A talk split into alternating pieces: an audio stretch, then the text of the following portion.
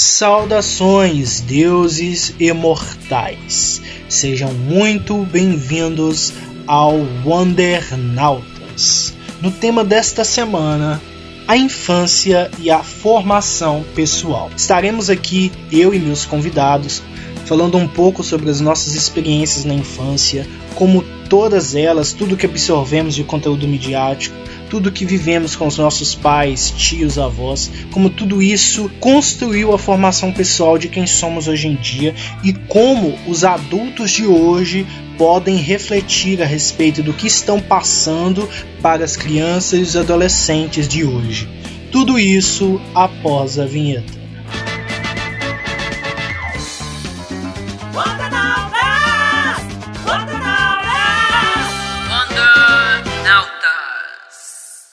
Dadas as apresentações do nosso tema aqui no, na nossa introdução, venho também trazer os nossos convidados aqui primeiro deles, o Francisco Matias, de 23 anos, morando atualmente na Irlanda e atuando em administração. Bem-vindo. Olá, tudo bem? Muito obrigado pelo convite. E eu que agradeço. E o nosso outro convidado é o Vladimir Miller, de 35 anos, do Paraná e professor de matemática. Seja bem-vindo também. Olá, pessoal. Boa, é, boa, tarde, né? Boa noite. Não sei que horário que vai ao esse, esse podcast, mas obrigado pela, pelo convite. E eu que agradeço. E antes da gente iniciar as perguntas, eu queria destacar um, um trecho de, um, de uma matéria que eu encontrei é, da Agência Brasil, publicada em novembro de 2016, que ela diz o seguinte, abre aspas, Estudos mostram a importância da primeira infância para a qualidade de vida. É possível estabelecer se uma criança será bem-sucedida ou capaz de fazer boas escolhas no futuro? Dois estudos lançados no sexto Simpósio Internacional de Desenvolvimento da Primeira Infância, feito no Recife nesta semana, reuniram informações de mais de 150 estudos científicos, leis e pesquisas para demonstrar que, apesar de não serem fatores únicos, vínculos familiares e ambientes saudáveis são essenciais ainda na primeira infância. Para desenvolver características cerebrais presentes em adultos autônomos e com mais qualidade de vida, fecha aspas. A gente trouxe aqui um, um contexto um pouco mais científico, mas a gente não vai se pautar tanto é, nesses, nesses termos tão técnicos, porque na verdade a gente quer fazer uma abordagem falando das experiências nossas que a gente tem mesmo e como isso refletiu em quem somos hoje e como da mesma forma as experiências das crianças de hoje refletem nos adultos que eles serão no dia de amanhã. Né? E considerando tudo isso, vamos para a nossa primeira pergunta. Como foi para cada um de vocês a infância que vocês tiveram? Ah, gente, eu tive uma infância, assim, muito boa. Eu posso dizer até que eu sou uma pessoa privilegiada, assim, sabe? É, nesse quesito. É, eu tive um período da minha infância ali que eu tive. Meu pai teve problemas financeiros, assim, é, que afetou, de certa forma, a nossa vida mas que depois as coisas foram se encaixando novamente, né? É, entrando nos eixos, vamos dizer assim. E, mas a minha infância foi uma infância super boa. É, eu não tive nenhum problema, eu tive pais maravilhosos, embora meu pai fosse um pouquinho mais rígido, assim. É, minha mãe sempre foi uma pessoa maravilhosa, meu pai idem sempre se preocupando com a gente. Então, assim, eu não tive esse não tive nenhum problema é, emocional ou físico assim na minha infância com relação a isso. Assim. Então, eu nunca, eu nunca fui o padrão de, de o padrão assim de ter uma infância muito bem sucedida, até porque eu passei por muita turbulência na minha infância, né? Perto do, de completar os meus nove anos, a minha mãe ela, ela veio a falecer e perto de eu completar os meus dez anos, meu pai acabou, acabou me abandonando. Então, assim, é, eu passei a morar com a minha avó, que era uma pessoa assim extremamente rígida. E eu posso falar para você que animações, é, é, tudo que eu vivi na minha infância e tudo que eu consumi foi um ponto assim muito positivo, né? uma laje muito grande para eu influenciar a minha imaginação e, consequentemente, focar em mim como pessoa e focar no que eu queria para o meu futuro. Eu quero só falar uma, agora, aproveitando o que o Francisco falou, é engraçado, assim, porque eu não tinha muito ligação com, com essa questão de animações e desenhos e tudo mais, né? A única referência que eu tinha, assim, os desenhos da Disney e tudo mais. E só pra entrar nessa questão no, no mérito ali de Digimon, eu só fui conhecer Digimon com 16 anos. Então, tipo, e é engraçado porque Digimon ele pautou muitas coisas assim da minha vida. mas foi a partir dos 16, 17 anos. Então eu não tive essa experiência com animações, assim, né? É, que mexessem comigo como o Digimon mexeu a partir dos 16 anos, mas daí isso fica para um outro momento. Velho, é tão incrível assim. É, hoje em dia eu paro para pensar, né? É tão incrível assim como as coisas elas acontecem, né? Eu era, eu sempre fui uma criança muito sonhadora. Eu sempre fui uma criança muito sonhadora e apesar de ter acontecido tudo que aconteceu na minha infância, eu continuei sendo uma criança muito sonhadora. É, a minha avó, ela, nunca, ela nunca foi o tipo de pessoa que olhava para mim e falava que olhava para alguém, né? Nem para os próprios filhos dela fazia isso, que olhava para alguém e falava: Nossa, você é especial, é, é, eu te amo. Então, assim, eu sempre tive uma ausência muito grande disso na minha infância. E é, focar, assim, na minha imaginação, eu vejo que hoje em dia foi um impulso que fez eu acreditar em mim, que fez eu acreditar que eu sou sim especial e que eu consigo sim atingir o que eu quero na minha vida. Eu acho, eu acho até legal isso da tua parte, Francisco, é, você fala isso, né? Que eu, eu não sei se é o teu caso, né? Mas eu sou gay e eu nasci numa cidade pequena, né? Então, tipo, o meu pai era extremamente preconceituoso, homofóbico. Então, assim, a única referência que eu tinha de pessoa boa era a minha mãe. Tanto que a primeira vez que eu trouxe um namorado aqui na minha casa, a minha mãe, a minha mãe suspeitava, já sabia, né? Embora eu nunca deixasse transparecer que eu fosse gay, assim, né? Eu era muito fechado, era muito quieto na minha. A minha mãe, desde que ela descobriu, assim, ela sempre me defendia, assim, sabe? Quando meu pai fazia comentários homofóbicos ou até racistas, assim. Mesmo meu pai sendo isso, meu pai tinha um lado bom. Tirando esse lado ruim dele, podre dele, vamos dizer assim, ele era uma pessoa que nunca deixou faltar nada e tudo mais, mas ele tinha esse defeito, que era ser. Eu não sei se é defeito que eu posso falar, mas ele era uma pessoa que ele tinha um coração bom, mas ele tinha esse pensamento completamente errado, sabe? E assim, eu sempre. É, é, engraçado que a gente sempre tem nas nossas famílias. Eu falo que eu sou uma pessoa privilegiada porque nunca me faltou nada, entendeu? Mas assim, tipo, eu nunca tive amor de pai, vamos dizer assim. É, porque meu pai, no fundo, no fundo, sabia de mim. E eu acho que por causa disso, por causa dessa situação, meio que me deixava de escanteio, assim, sabe? E ele privilegiava meu irmão, por exemplo, que nitidamente, assim, era o oposto de mim, sabe? Ele não era a pessoa quieta, ele era a pessoa que andava de skate, que pegava todas as menininhas. E eu não, eu ficava ali de escanteio. É, eu nunca escuto. Imagina, eu jogo handebol, né? Já 18 anos. E eu sempre pedi pro meu pai assistir um jogo meu, ele nunca foi. Agora, todos os jogos de futebol do meu irmão, ele foi. Então, aí, só aí você vê assim que a gente. Acho que toda família tem problemas, entendeu? E eu, às vezes, é, eu sempre preferi guardar esses problemas para mim. Eu nunca, eu, sei lá, eu nunca quis compartilhar esses problemas com os outros, assim, vamos dizer, né? E é muito ruim isso. E daí, tanto que a minha vida começou a mudar ali, a, o meu pensamento começou a mudar quando eu comecei a assistir Digimon. Olha, olha que louco, né? Tipo, a minha vida começou a mudar a partir do momento que eu comecei a assistir Digimon. Mas enfim, vamos correr o assunto aí. Sim, e, e eu, eu quero fazer um destaque aqui, né? Que vocês estão falando de diferentes, mas muito diferentes experiências que vocês tiveram, experiências pessoais, e, e como isso é, a gente pode, se a gente paga para pensar, para refletir, cada um de vocês, né? Vocês certamente vão saber exatamente como certas coisas é, influenciaram quem vocês são hoje em dia. Vocês estão aí falando do, de como seus pais foram ou não presentes ou não na vida de vocês. E, e, eu posso falar assim que pelo menos na minha infância, por exemplo, eu não tive o meu pai ali, né? Porque a minha mãe, ela, ela foi uma mãe solteira, então ela teve uma longa trajetória complicada para poder lidar, porque ela, ela soube de uma traição do meu pai na época e ela preferia, preferia, optou por não permanecer do lado de alguém em que ela não poderia confiar. E isso há 23, quase 24 anos atrás era uma coisa absurda, né? Porque uma coisa era se você fosse um homem com sei lá quantos filhos por aí, mas se você fosse uma mulher com um, um filho que fosse, você era uma coisa assim, é, de outro mundo. E ela teve muitos problemas com a família e tudo, e eu me lembro que desde que eu era bem novo eu presenciava e eu via esse tipo de coisa. É, a forma como as pessoas tratavam ela de forma diferente, mesmo quando ela estava ali todos os dias lutando, batalhando, porque ela sempre foi uma pessoa dedicada ao trabalho, dedicada a, ao que ela queria conquistar. E quando ela me teve foi mais ainda, né? Porque ela tinha uma boca para uma outra boca para poder alimentar. E, e eu sempre fui uma boca que comia muito.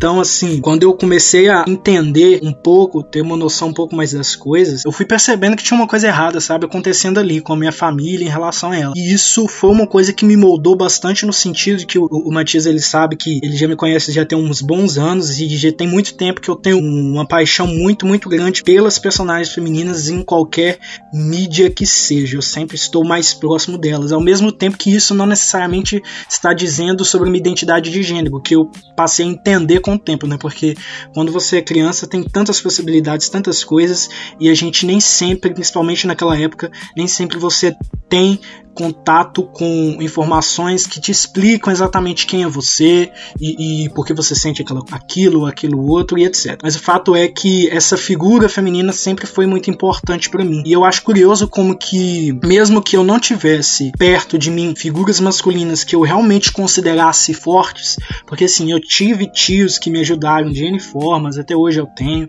e é, pessoas que estavam ali ao meu redor, mas como minha mãe, nunca teve ninguém. No sentido de uma pessoa que me incentivava. Desde cedo eu gostava de escrever, ela falava para todo mundo que eu era escritor, que eu, que eu escrevi um livro. Quando eu publiquei, aliás, quando eu escrevi meu livro e mais tarde eu publiquei, ela já era falecida, mas quando eu escrevi, ela falava para todo mundo que eu tinha escrito um livro etc, etc. Então ela era, ela era a primeira pessoa que falava de mim. Mesmo quando eu tinha tantas questões e era tão introspectivo por questões envolvendo sexualidade, a identidade, essa questão de me sentir culpado por ter sido, entre aspas, a pessoa que trouxe os problemas para ela, por tantas questões, eu praticamente não falava sobre mim, não, não, não era tão aberto assim, e minha mãe já era por ela e por mim, falava para todo mundo sobre mim. E aí eu percebo como que ao longo do tempo, quando eu fui crescendo, depois que eu perdi meus pais, mais ou menos nos 17, 18 anos, primeiro foi meu pai, depois minha mãe, por mais que eu não tivesse tanto contato diretamente assim com meu pai, foi uma coisa assim que me impactou, né? Mas eu acho que depois de tudo isso, quando eu fui revisitando algumas coisas na minha infância, eu fui entendendo alguns aspectos sobre mim, algumas coisas sobre mim, e aí eu fui reavaliando os aprendizados que eu tive na infância, e aí eu percebi como que, como o Vladimir citou ali a questão dos privilégios, como é, a gente tem alguns privilégios na, na nossa vida e, e, a gente precisa reconhecer eles. Eu tive o privilégio de ter uma mãe extremamente presente, extremamente incrível e extremamente exemplar no sentido de inspirar mesmo, e eu tenho certeza que eu não teria conseguido passar por metade das coisas que eu passei se eu não tivesse tido essa figura comigo. Então, assim, tem outras pessoas que ainda até hoje têm suas, suas mães, até no fim da vida tem suas mães, entre aspas, no fim da vida, né? Depende de casa a casa. Mas tem tanta gente que tem a presença do pai ou da mãe, e esse pai, essa mãe, às vezes não apoia o suficiente, ou uma pessoa distante, ou uma pessoa que não sabe se expressar, não sabe passar alguma coisa que a gente realmente precisa, sabe? Porque todo ser humano acho que precisa de mais do que simplesmente o material, né? Eu acho que o emocional, o apoio emocional, a conversa, o diálogo,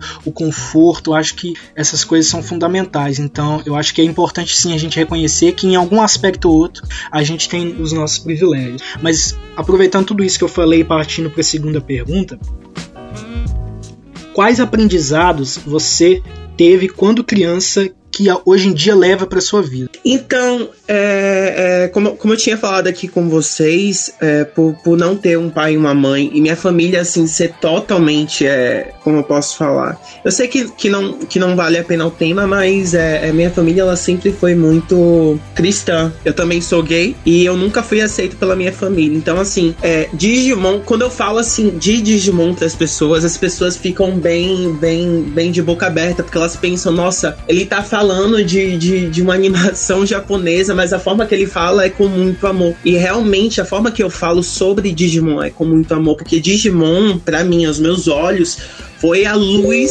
que eu vi no fim do túnel, sabe? Eu não tinha ninguém para conversar, sabe? Eu não tinha ninguém, ninguém para acreditar em mim. Eu não tinha é, ninguém para sentar comigo, falar, olha, eu confio em você, eu sei que você vai fazer, vai fazer isso dessa forma, eu sei que você vai conseguir. É, e eu tive que, assim, desde criança, é, é ser por mim. É, eu sempre, eu sempre me cobrei muito e Digimon me fez perceber que, assim, eu tenho uma luz muito grande comigo e eu sei que essa luz é o que vai me levar para os lugares onde assim eu quero chegar, sabe?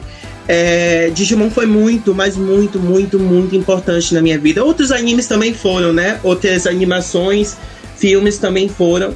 mas Digimon foi o que mais me trouxe o aprendizado do acredite em você, né? Seja quem você é, que você vai conseguir sim realizar os seus objetivos, que você vai conseguir sim chegar ao lugar que você quer. Agora eu tô me programando para fazer um canal no YouTube sobre Digimon também, né? E eu tenho meu editor, eu converso com meu editor e assim eu passo toda uma pauta para ele. Ele fala: "Nossa, mas você conhece muito sobre Digimon". E a forma que você fala sobre Digimon é tão diferente, porque ele fala que ele não gosta muito, mas ele fala: "É tão diferente que a forma que você fala me faz querer muito ver". E eu fico muito feliz com isso, porque eu vejo que eu de certa forma eu tô conseguindo apresentar para as pessoas aquilo que foi muito especial para mim. E eu tô transformando esse mesmo assunto em algo especial para as pessoas que eu tô passando esse, o conteúdo. Você entende? Então, assim, Digimon, eu sei que é muito, mas muito, às vezes, assim, idiota para algumas pessoas ouvir isso. Mas, literalmente, Digimon foi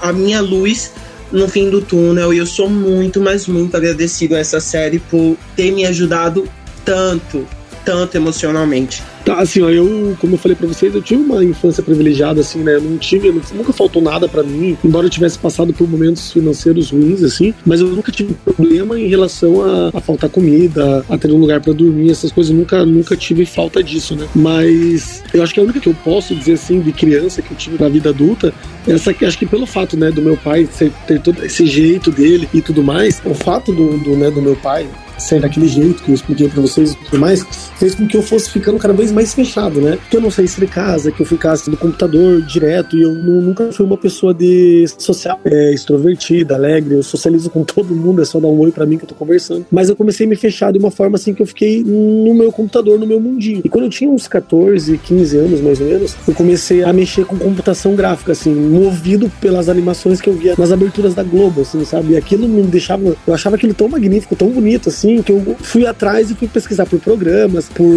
como que se fazia aquilo, né? E eu acabei me interessando e comecei a mexer com computação gráfica com uns 14 anos mais ou menos. Eu comecei a baixar programas é, de animações 3D e tudo mais, e comecei a fuçar, a ver 500 vídeos tutoriais, e eu passei, acho que a minha, do... juro pra vocês, acho que eu passei ali dos meus 13, 14 anos, até hoje, vendo vídeo tutorial para aprender a mexer nas coisas. E nisso, nesse intermédio de tempo aí, eu me fechei totalmente no computador, assim. Eu não saía de casa para nada. Eu só saía de casa para ir pro colégio e para ir pro treino de handebol. Do treino de handebol vinha para casa, sentava, ia ver um tutorial de alguma coisa nova que eu queria fazer. E com o passar do tempo, assim, eu, obviamente, né, eu não me relacionava com ninguém. Eu tava no ensino médio nessa época. E as minhas amizades, assim, eram pouquíssimas. Eu tinha um ou dois amigos, mais ou menos. E eu simplesmente me fechei, como eu falei para vocês. E daí, obviamente, que eu moro numa cidade pequena, os comentários começaram a aparecer, né? Tipo, ah, o Vladimir lá, tipo, não fica com nenhuma menina. E não sei o que.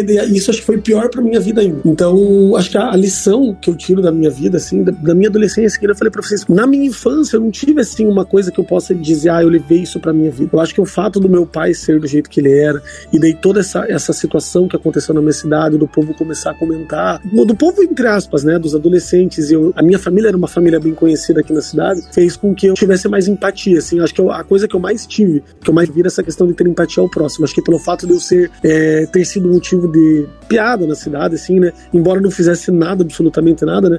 eu fui motivo de piada na cidade, de conversinha, de risadinha. É, daí aqui na cidade tem um, um, negócio que a gente chama de escadaria, né?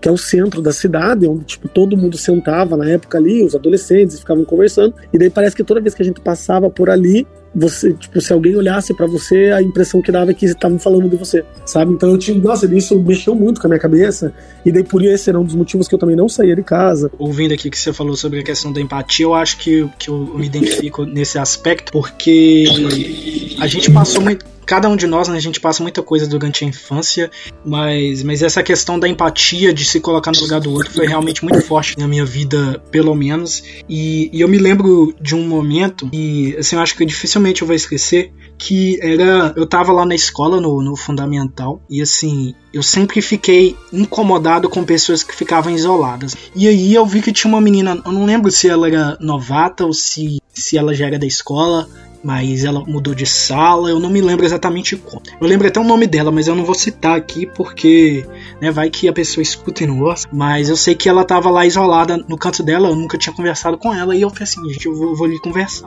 E aí eu fui, eu fui enchi o saco dela no sentido de, de conversar, puxar assunto. Eu não me lembro, não faço a mínima ideia de que assuntos eu puxava. Mas aí eu fui eu fui sempre tendo essa, essa coisa de não gostar de deixar as pessoas isoladas de alguma forma. E até hoje eu sou assim. Eu não gosto quando, por exemplo, eu tô num, numa roda de amigos e eu vejo que tem uma pessoa mais isolada, que ela tá distante da conversa. Eu tento puxar essa pessoa pra conversa, eu tento integrar as pessoas, porque eu, particularmente, passei muito a situação de ser a pessoa isolada, de ser a pessoa que estava incomodada por causa de alguma coisa. Eu me lembro, por exemplo, Muitas vezes quando eu ia é, jogar Yu-Gi-Oh! Card Game do, da franquia Yu-Gi-Oh! né?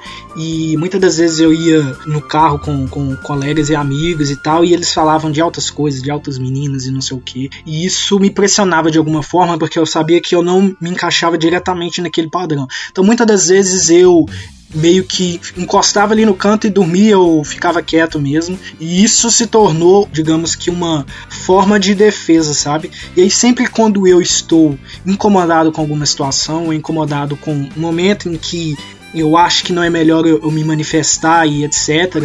É, é, melhor eu ficar ali no meu canto e dormir. Isso acontece. Mesmo quando eu não tô com sono. Baixa um espírito de. Eu não, não sei dizer se, é, se eu sou excelente ator ou alguma coisa assim do tipo, mas baixa um negócio de, de um sono sobrenatural, alguma coisa assim do tipo, algum mecanismo de defesa. E aí eu percebo que na infância, essas experiências que começaram na infância, que foi atravessando minha adolescência, etc., me formaram uma pessoa hoje em dia que eu sou uma pessoa que busca é, eu não vou dizer aqui que eu não sou nenhum, nenhum bom samaritano, né, exemplo, messias, nem umas palhaçadas assim, porque eu acho que ninguém é zero defeitos, mas eu sou a, a pessoa que busca tentar puxar os outros ali que estão mais distantes, tentar dar voz para as pessoas, tentar ajudar as pessoas a, a buscar o que elas querem, a lutar pelo que elas querem, porque às vezes essas pessoas estão como eu estava naqueles momentos em que eu estava quieto, calado no meu canto. Pessoas que querem mudar uma, uma situação, que querem dizer algo, que querem ser quem elas são, mas tem todo um sistema, todo um, um contexto que pressiona a pessoa, que silencia a pessoa e que faz aquela pessoa não ser quem ela realmente é, sabe? E muitas das vezes, eu acho que é importante colocar isso também, muitas das vezes as pessoas que estão ao redor, elas não percebem, porque racismo estrutural existe, machismo estrutural existe, homofobia existe, são tantas questões, tantos problemas que estão intrínsecos assim na nossa sociedade, que muitas das vezes a gente reproduz e a gente não percebe. Quando, por exemplo, uma pessoa faz uma piadinha, sei lá, sobre um cara ser mais afeminado, etc. Tem pessoas que, não, que vão ignorar completamente, que não vão ser afetadas. Tem outras que vão. E elas podem dizer que estão nem aí. Mas como é que você realmente vai saber o que aquela pessoa está sentindo, sabe? E o pior ainda é quando essas pessoas se incomodam, declaram isso, e quem usa aquele discurso, ah, essa é uma piada, é só isso e aquilo, parece que não quer mudar, parece que não quer entender que é direito de todo mundo ter seu, seu espaço, seu respeito e de estar integrado na conversa. Acho que é isso que eu mais aprendi na infância, assim, no sentido de que é muito mais legal quando uma piada é feita para todo mundo rir e não uma piada sobre alguém que tá ali sendo feito de chacota. Eu acho que é uma coisa que eu aprendi, que eu levo para minha vida, eu aprimorei com o tempo, com novas experiências e eu passei a tentar entender que existem piadas, existem declarações, existem formas de pensamento que não são muito legais de serem expressadas e que talvez o problema esteja no que a gente construiu para poder chegar àquele ponto e pensar daquela forma que está incomodando os outros, sabe? Eu acho que é legal quando uma piada, quando uma conversa, quando um diálogo, quando tudo ouve todo mundo e conversa com todo mundo, claro, tendo cada um seu lugar de fala. Mas quando o negócio é para fazer piada de alguém, para fazer chacota de alguém, para tornar alguém o centro do vexame, uma coisa assim do tipo, eu acho que não é legal. E isso não é legal em nenhuma situação. Mesmo quando as pessoas dizem que são seus amigos e ah, começam a fazer um certo tipo de piada e viram um negócio que extrapola, sabe? Eu não curto esse tipo de coisa. Eu acho que é o que eu mais aprendi na infância e o que eu tento praticar na minha vida. Mas aí partindo para a próxima pergunta, que tem um pouco a ver do que o Matias falou na resposta dele. Quais os produtos midiáticos que você consumiu quando mais jovem que foram importantes para você? Como foram importantes para você? Momento, Mike, você me permitiria voltar no, no assunto passado? É porque vocês claro, acabaram entrando no, no assunto da infância e do que aconteceu. Gente, eu me lembrava que eu era uma criança assim, é, muito interativa Eu sempre tentava formar amizade com todo mundo e, e assim, era bem nítido a forma de como eu era assim, livre. Eu não tinha toda aquela sugestão em ter um, um jeito muito masculino ou ter um jeito muito feminino. Eu sempre fui uma pessoa muito livre. Isso sempre deixou, tipo, aos outros entender que eu sempre fui gay. E eu me lembro que eu me diminuía muito por achar que eu precisava caber no mundo das pessoas, sabe? Por achar que as pessoas precisavam me aceitar, justamente por causa do meu pai ter me abandonado. Eu me culpava muito para isso e isso é uma coisa que até hoje, assim, é, eu faço sessões de terapia para me curar. É, e por grande parte da minha vida, eu achava sempre que o problema estava em mim. E eu aprendi que o aceitar vai muito mais além do que as pessoas elas veem em você, né? O aceitar é, vai muito mais daquilo que você sempre vê em você. E foi isso que eu queria dizer com o, o Digimon. Foi a luz no fim do túnel para mim, porque nesse período que eu ficava procurando a aceitação das pessoas ao meu redor, Digimon acabou sendo assim meu melhor, meu melhor amigo na época, porque eu, eu não servia para estar com as outras crianças, eu não servia para estar com os meus primos, justamente por eu não ter um jeito muito masculino de ser. E, e, e mesmo assim, tendo todos os motivos do mundo, é, é uma coisa assim que eu fico muito impressionado. Mesmo tendo todos os motivos do mundo para me fechar, me tornar uma pessoa fechada, Claro que eu criei assim várias inseguranças em mim, né? Mas ainda assim, eu não deixei a criança, a minha criança interior morrer. É, e já respondendo a sua pergunta de agora sobre, sobre as coisas midiáticas que, que assim, nos fizeram mudar. Mais uma vez eu coloco Digimon no topo da lista, foi extremamente importante para mim. Mas também todos os outros animes, assim, que influenciaram e muito a minha imaginação. E muito muito.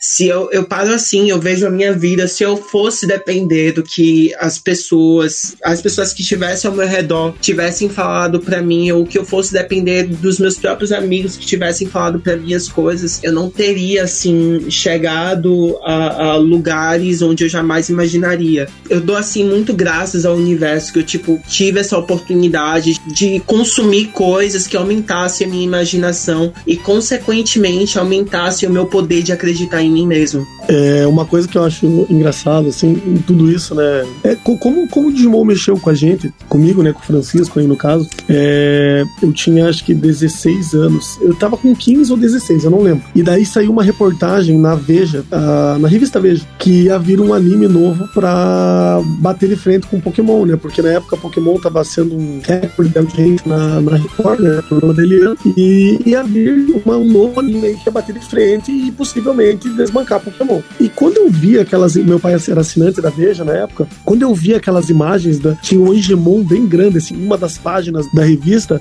Quando eu olhei aquilo, eu falei: Meu Deus do céu. Sabe assim, eu fiquei tão é, fascinado com a, a, imagem daquele anjo que era um lutador dentro do desenho, do anime, no caso, né? Porque na época, eu, assim, a única referência de anime que eu tinha até aquela época era Cavaleiros do Zodíaco. Então eu não sabia a diferença entre anime, mangá, desenho tradicional, eu não tinha essa noção. E quando eu li aquilo, né, li toda a reportagem e, e eu vi aquelas imagens, eu falei, meu, meu senhor. E daí, uns tempos atrás, uns meses atrás, eu, um amigo meu tinha trazido um, um Pokémon para eu desenhar para ele. Eu fazia rabiscos, assim, gente, eu nunca desenhava ele trouxe um se não me engano, é Slandshao o nome, eu não vou lembrar, é um tatu que tem em Pokémon. Um tatu meio meio verdinho, meio marrom, assim, não vou lembrar agora. Sandlash. É, acho que é isso mesmo. É, da primeira temporada lá. Ele falou, desenha pra mim. E eu falei, não, desenha. Só que assim, eu nem sabia que eu, que eu iria conseguir desenhar. E ficou perfeitinho, assim. E eu falei, beleza, né? Daí desenhei pra ele, dei nisso. Passou algum tempo, vi essa revista com reportagem sobre Digimon. E quando eu vi,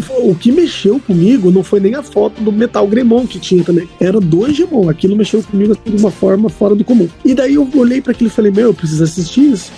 Olha, olha o nível da loucura, né, que eu, que eu acabei fazendo. No dia da estreia do Digimon, eu convenci três amigos meus é, a gazear em aula. Eu nunca tinha feito isso na minha vida, gente. Eu nunca nem fiz isso depois na faculdade, nunca mais eu fiz depois. Mas naquele dia eu fiz. Eu convenci esses três amigos meus a vir comigo pra minha casa pra gente assistir o um episódio de estreia. E daí, como o Francisco deve saber, né? no primeiro episódio, o único ataque que eles usam é ataque bolha.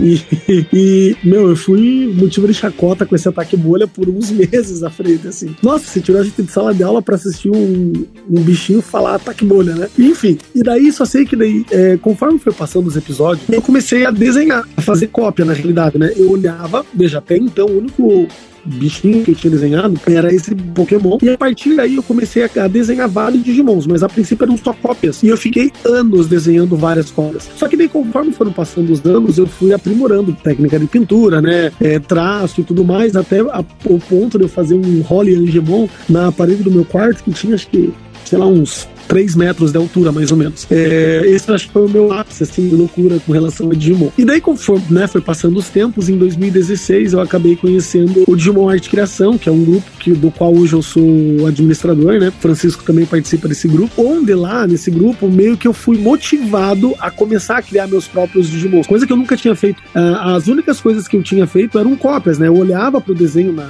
na tela do computador ou no, na revista e eu recriava ele. Isso eu conseguia fazer tranquilamente. Só que eu nunca criava os meus próprios. E em 2016 eu acabei conhecendo o grupo e acabei desenvolvendo uma coisa que eu não imaginava que eu conseguiria fazer, que era criar meus próprios Digimons, meus próprios monstros, assim. E é engraçado que se eu pegar o primeiro Digimon que eu criei quando eu entrei no grupo e pegar os Digimons que eu crio hoje, é gritante a diferença, assim. Porque é diferente você fazer uma cópia de alguma coisa, né? Recriar, tipo, ali, né, no papel, tamanho maior ou tamanho menor, um Digimon que já existe, e você criar o seu próprio. Eu conheço várias pessoas ali no grupo que evoluíram é, o seu traço, a sua pintura, com as dicas que a gente dá, com as, as orientações que a gente faz no grupo. Eu até considero o grupo do Digimon ali, a arte criação, como um grupo de apoio para desenhistas. Quando você tem dúvida, você vai lá pergunta o que, que eu posso fazer assim, assim, assado. Porque lá, é, em Digimon, a gente consegue ver muito do que a gente passa no nosso dia a dia, como empatia, como coragem, como amizade, é, como esperança, que é a última que morre, né? É, chega a ser até caxias a gente fala isso, mas é, o Francisco aí não vai me deixar mentir. Isso toca na gente que ama o desenho de uma forma que não dá para explicar, né, Francisco? É uma coisa assim, é, fora da, da nossa realidade. Porque quem vê de fora, é, quem não sabe do que, do que acontece ali no anime, de como a coisa se desenvolve, acha que a gente é um bando de crianças, um bando de, de, de pessoas imaturas, até, a gente pode dizer assim, que não cresceram. E realmente, eu acho assim, que lá no, no, no meu fundo, assim, existe uma criança ainda chamada Vladimir que nunca vai crescer, que vai estar tá lá no cantinho dela, entende? E que é ela, acho, que faz eu, eu ter essa, esse pensamento que eu tenho hoje, que faz eu gostar tanto de Digimon, que faz eu chorar vendo Kizuna, como foi o meu caso agora esse ano, que me, a, aquele final de Kizuna mexeu comigo de um jeito. É, o Francisco sabe do que eu tô falando, que é o último filme de Digimon que estreou em 2020 agora. É, mexeu comigo de tal forma que eu, eu assisti três vezes e eu chorei das três vezes. Então, Digimon. Maravilhoso mesmo. Né, Francisco? É uma coisa assim. For, fora eu, eu não imaginava que eu ia me emocionar tanto como eu me emocionei vendo o filme. E eu acho que ele resgata todas as lembranças que a gente teve, né? Da nossa infância ali, adolescência. E quem assiste, quem assistiu todas as temporadas de Digimon, principalmente a primeira, né? Que acho que é a que marcou mais eu e o Francisco, provavelmente, tem um, a gente tem um carinho especial por isso. E que, assim, se dependesse de mim, teriam novas séries ou novas continuações de Digimon Adventure. Só pra finalizar aqui, é, eu vejo que Digimon acho que fez eu ser a pessoa que eu sou hoje. Essa pessoa com empatia, essa pessoa que respeita todo mundo, essa pessoa que sempre pensa nos outros primeiro do que ninguém, sabe? Eu acho que Digimon marca a gente dessa forma. Eu não sei nem como explicar isso, mas é meio que Digimon formou a pessoa que a gente é, se a gente for parar pra pensar. Porque depois de Digimon não teve mais nada que me marcou dessa forma. Nada, absolutamente nada. Foi a única que, coisa que me marcou lá em 2000, 2001, 2002 e que me marca até hoje.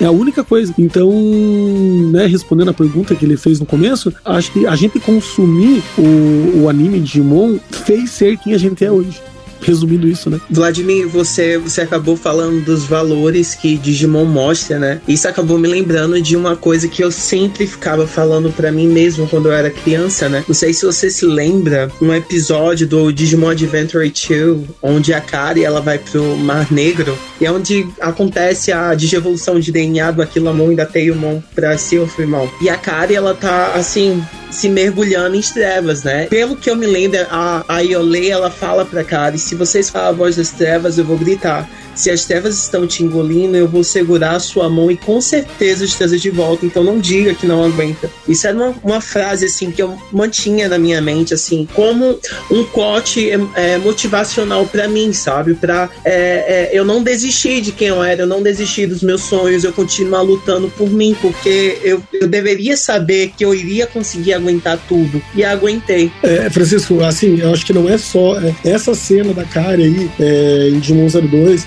a cena dela indo pro Mar Negro, no episódio 13, se eu não me engano, né, da segunda temporada, eu acho que ali demonstra vários temas que são abordados em Digimon, como depressão, como várias situações ali que, que são reflexos do mundo que a gente vive hoje e a gente acaba se identificando com isso.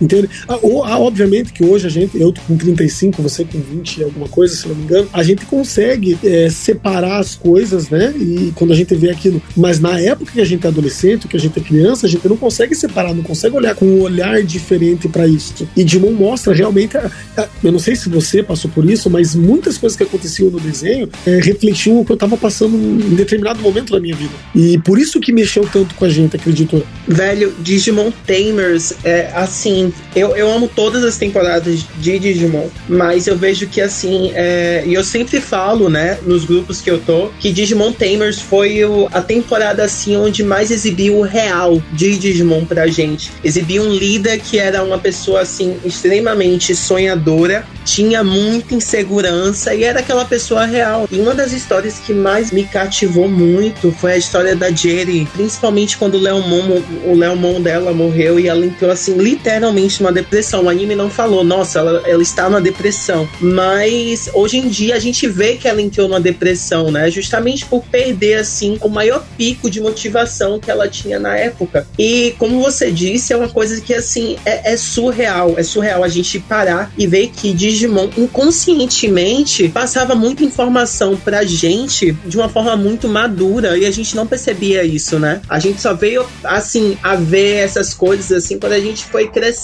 e, e vendo o mundo da forma que ele realmente é. Vocês estão falando desses temas importantes aí que vocês conseguiram aproveitar com Digimon, mas eu vou pedir para vocês guardarem um pouquinho para a próxima pergunta, que ela vai ser bem sobre isso. Mas antes da gente ir sobre ela, o Vladimir ele citou o Angemon. Eu acho que o Frank ele sabe que o meu Digimon favorito era e ainda é a Angelomon, né? E eu era apaixonado com aquela bichinha lá toda é, angelical, porque eu sempre tive esse apreço com seres de luz e angelicais que trouxessem uma coisa de benevolência, ao mesmo tempo que ela era um personagem de semblante feminino e de, de um, um arquétipo feminino, então tinha tudo que eu gostava. Mas antes, muito antes de Digimon e de Pokémon e alguns outros animes que me marcaram, eu acho que eu posso destacar três coisas que foram fundamentais para mim. A primeira foi a Turma da Mônica, aliás, não a primeira não no sentido cronológico, mas a primeira que eu tô destacando aqui. Turma da Mônica porque foi a primeira coisa que eu li na minha vida, eu lembro que a primeira, primeira revista em quadrinhos que eu li foi da Magali, até hoje eu gosto da Magali. Eu lembro que eu colecionei por muito tempo, muitos anos, revistas da Turma da Mônica, até infelizmente uma tia minha levar para a escola dela e acontecer alguma coisa, eu perdi tudo dali, então eu parei de colecionar porque meio que desmotivou. Mas Turma da Mônica foi muito marcante para mim, enquanto dentro do contexto de animes, Yu-Gi-Oh foi fundamental para mim, inclusive até hoje um dos personagens da ficção com os quais eu mais me identifico, a Mai Valentine, tá lá no Yu-Gi-Oh e principalmente porque ela falava de muitas coisas, a personagem, ela falava de muitas coisas que batiam comigo na infância e curiosamente passaram a bater cada vez mais mais conforme eu fui crescendo, que foi uma personagem que perdeu os pais e aí ela passou a, a viver a vida de forma mais objetiva, sem acreditar na amizade dos outros, se tornou mais rígida e tudo, mas aí conforme ela foi conhecendo amigos verdadeiros, ela foi se abrindo e reavaliando a sua vida, passou por altos e baixos, é uma personagem que eu me identifico muito. E Cavaleiros do Zodíaco também, Saint Seiya, Vladimir citou também, né?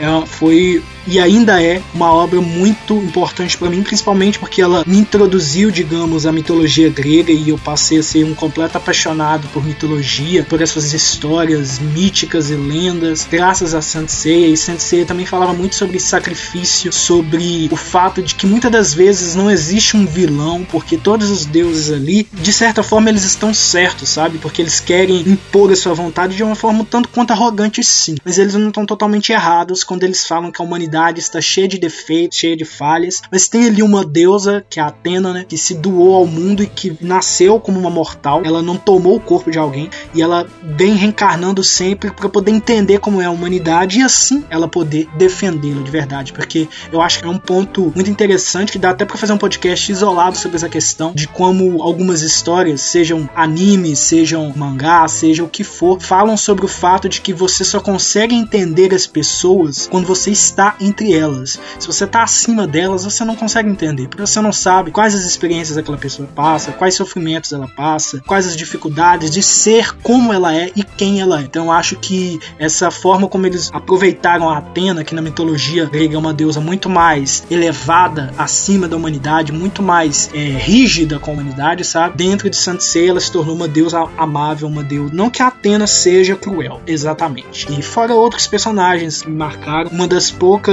franquias em que eu consigo me identificar com os personagens masculinos, porque a grande maioria das. Não sei se vocês pensam dessa forma, mas a grande maioria dos personagens masculinos de muitas obras midiáticas no geral, eles são sempre padronizados no sentido de tentar repassar de alguma forma uma masculinidade um tanto quanto compulsória, no sentido de desses animes por aí que tá o tempo todo o, o protagonista sendo perseguido por uma, uma, garota que só sabe repetir o nome dele o tempo todo, que é tímida e que por algum motivo sobrenatural tá completamente apaixonada por ele e ele é muito leso, não percebe, ou coisas do tipo, sabe? Eu acho que existem umas convenções de certos gêneros que acabam pressionando a gente, impondo esses modelos masculinos ou modelos femininos que eu não sei se são tão saudáveis assim. Mas partindo para a próxima pergunta, se vocês quiserem comentar algo sobre o que eu disse, vocês são livres também. Mas a próxima questão é: você considera que atualmente a cultura pop está tocando em temas importantes para e sobre as crianças? Eu vou só fazer um comentário em relação ao que você acabou de falar sobre os vilões, né? Eu não sei se vocês repararam, mas ultimamente os vilões eles têm tido é, motivações reais e as motivações deles às vezes não são erradas. Mas o problema, assim, as motivações não são erradas, o problema são os meios que eles usam para fazer o que eles querem. Vamos pegar o Thanos, o Thanos, por exemplo, o que ele queria fazer não era errado. Agora, os meios como ele quis fazer que foram. A mesma coisa acontece no filme de Digimon lá, no Adventure Last Kizuna. A, a Menoa, ela perdeu o Digimon dela, né? E por isso ela causou todo aquele problema que ela causou. Só que ela queria fazer tudo aquilo para que ninguém mais sofresse. Então a motivação dela não era errada. O problema foi, foi o meio que ela utilizou para chegar naquilo que ela queria. Então os vilões, assim, eles nem sempre têm as motivações erradas. A ideia deles nem sempre é errada. O problema é o caminho que eles percorrem para conseguir isso. E não sei se o Francisco quer fazer algum comentário, algum adicionar Não, você falou, você falou da Menor, é engraçado que eu já tenho um enredo praticamente pronto para falar sobre isso no meu canal. Dá assim a questionar para as pessoas se ela realmente foi a vilã, porque eu vejo assim, ao meu ver, ela foi a, a mais vítima de todos ali. Não, exatamente. A Menoa, para mim, ela foi vítima da homeostase. Porque a gente sabe, né, que no futuro essa, todo mundo vai ter o seu próprio Digimon. Mas a, a Menoa ali, ela foi vítima de uma situação que ela não imaginava. E que não foi ela que quis que acontecesse. Ah, e isso só causou ela entrar em depressão e todo o processo que levou ela a fazer o que ela fez. Pra explicar para vocês, que vocês é, não sei se vocês estão acompanhando, mas a Minoa, ela é a vilã, digamos, de Digimon Adventure Kizuna. Tem alerta de spoiler aqui, tá bom? Até certa idade, quando a sua criança interior acaba ficando para trás, todos os Digi escolhidos, eles acabam perdendo os seus Digimon, justamente porque o que conecta você diretamente ao Digimundo é a sua criança interior. Só que eles não avisam isso para você. E a Minoa, ela era uma Digi escolhida, ela acabou perdendo o Digimon dela. E numa forma, assim, uma tentativa desesperada de salvar as outras, as próximas crianças que iriam perder os Digimons, ela acabou criando um Digimon sintético que prendia todos os outros escolhidos em um mundo sintético onde eles fossem criança para sempre. E essa foi a definição, assim, de mal dela, né? Mas o que a gente tá discutindo aqui é,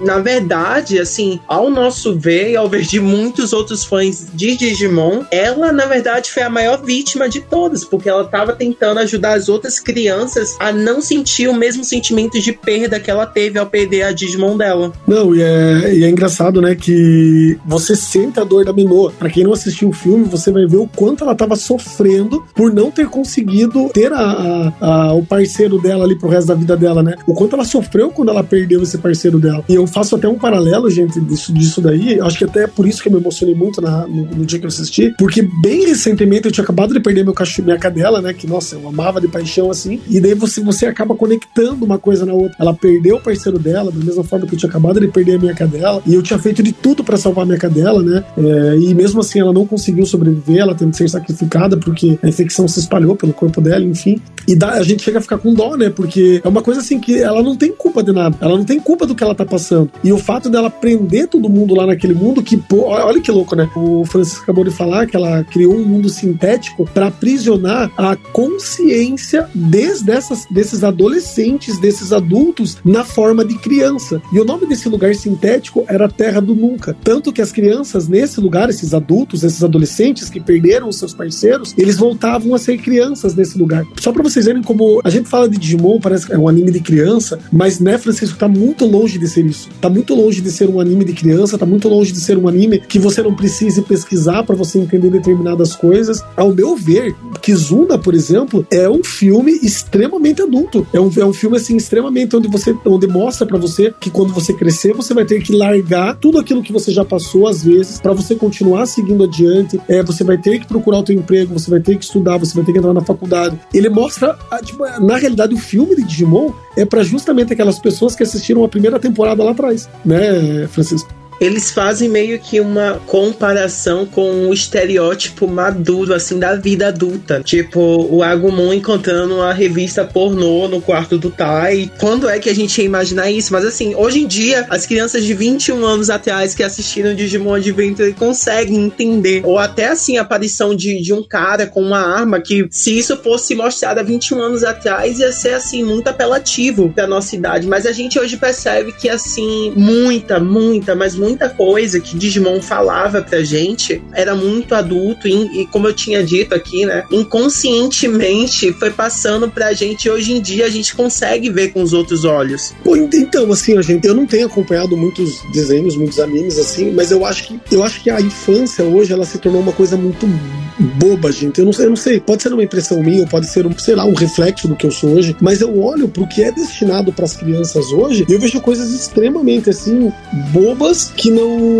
mostram, por exemplo, que nem a gente vê em Digimon lá sobre a coragem do Tai, a amizade do Matt. A gente não vê isso em desenhos hoje, é muito raro. O que eu, um desenho que eu assisti, que eu assim gosto muito, é Hora de Aventura, porque Hora de Aventura toca em, em temas extremamente polêmicos e temas adultos, só que de uma forma que uma criança ali de 8, 9 anos que está assistindo, talvez não entenda, mas um adolescente de 14 que está assistindo que gosta, vai entender do que o desenho está falando, como o relacionamento entre a Juju e a Marceline, como o Finn ter perdido os pais e a busca dele por uma aceitação, pela própria família dele, ele quer descobrir quem é o pai dele, né, numa determinada temporada. Eu acho que são poucos os desenhos hoje destinados às crianças, por exemplo, que realmente mostram essas situações que a gente presenciou na nossa época. Não sei se o Francisco pode fazer um, um complemento no que eu tô falando. Não, eu super, eu super entendo, né, o que você tá falando. Mas assim, é, eu acho que as crianças, né, de hoje em dia não é o mesmo que a gente era 21 anos atrás. Uma coisa que eu sempre lidei na minha infância foi pessoas mais velhas dizendo que a época deles sempre teve assim do melhor e que a época atual era tipo completamente estranha. É, e eu vejo isso muito hoje em mim. Tipo, eu vejo que as crianças hoje em dia consomem algo assim, às vezes totalmente diferente do que eu consumia na minha época. E eu vejo que é entendível. Cada época tem o seu aprendizado, cada tempo assim tem o seu novo. Eu aproveitei muito a minha infância. Eu acho que o que eu consumi na minha infância foi extremamente importante para mim. Eu acredito que várias coisas que as pessoas hoje consumam na infância delas vai ser extremamente produtivo na vida delas também. E eu vejo assim vários vários não só animações, mas eu vejo assim um ambiente assim muito heróico ser presente nessa época, né? Exemplo, eu não tinha tanto contato com X-Men na minha infância, o quanto eu tenho assim contato hoje em dia, sabe? Eu não tinha tanto contato assim com outras coisas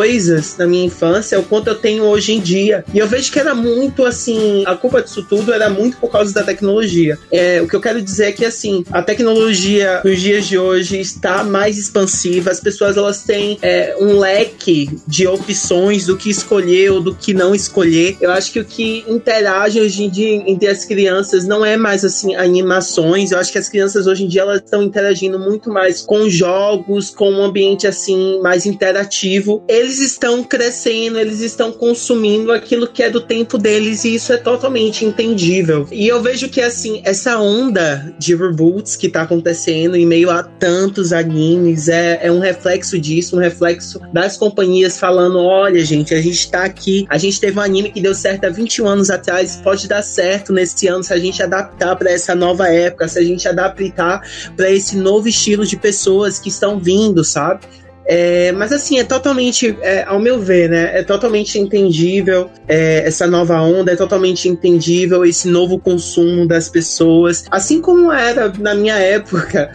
É, e eu vi assim, muitas pessoas me criticando quando eu era criança por assistir Digimon, por considerar uma coisa assim infantil demais ou whatever. Mas era a minha época e era o que assim tava alimentando as minhas emo emoções, né? Mas é justamente por isso, Francisco, que eu falo assim, eu, eu vejo como professor, eu dou aula há 15 anos já, quase 15 anos. Eu vejo os meus alunos de 15 anos atrás, do terceiro ano, e eu vejo meus alunos de 15 anos hoje, do terceiro ano, do médio, tô dizendo, né, do terceirão hoje. Meu, é, é muito gritante a diferença, assim, sabe, Francisco? Eu acho que o acesso à tecnologia é uma ótima coisa, mas às vezes isso pode ser um acesso é, como é que eu posso dizer assim? Ele pode ser uma coisa vista pro lado ruim, não pro lado bom. Há 15 anos atrás, a gente não tinha banda larga que a gente tem hoje de 20 mega, onde a criança passa 4 horas na escola, por exemplo, e daí passa depois 10 horas sentado na frente de um computador jogando, entende? Ela não vai pra rua, ela não brinca, ela não se dá o trabalho de sentar e assistir um programa, um anime, um desenho, qualquer coisa. Ela passa lá